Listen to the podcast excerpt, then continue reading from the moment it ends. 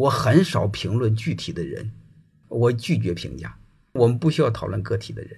人这个动物啊，它是很脆弱的。人这个动物在巨大的利益面前，谁都抵抗不住诱惑。人性是很卑微、很卑劣的。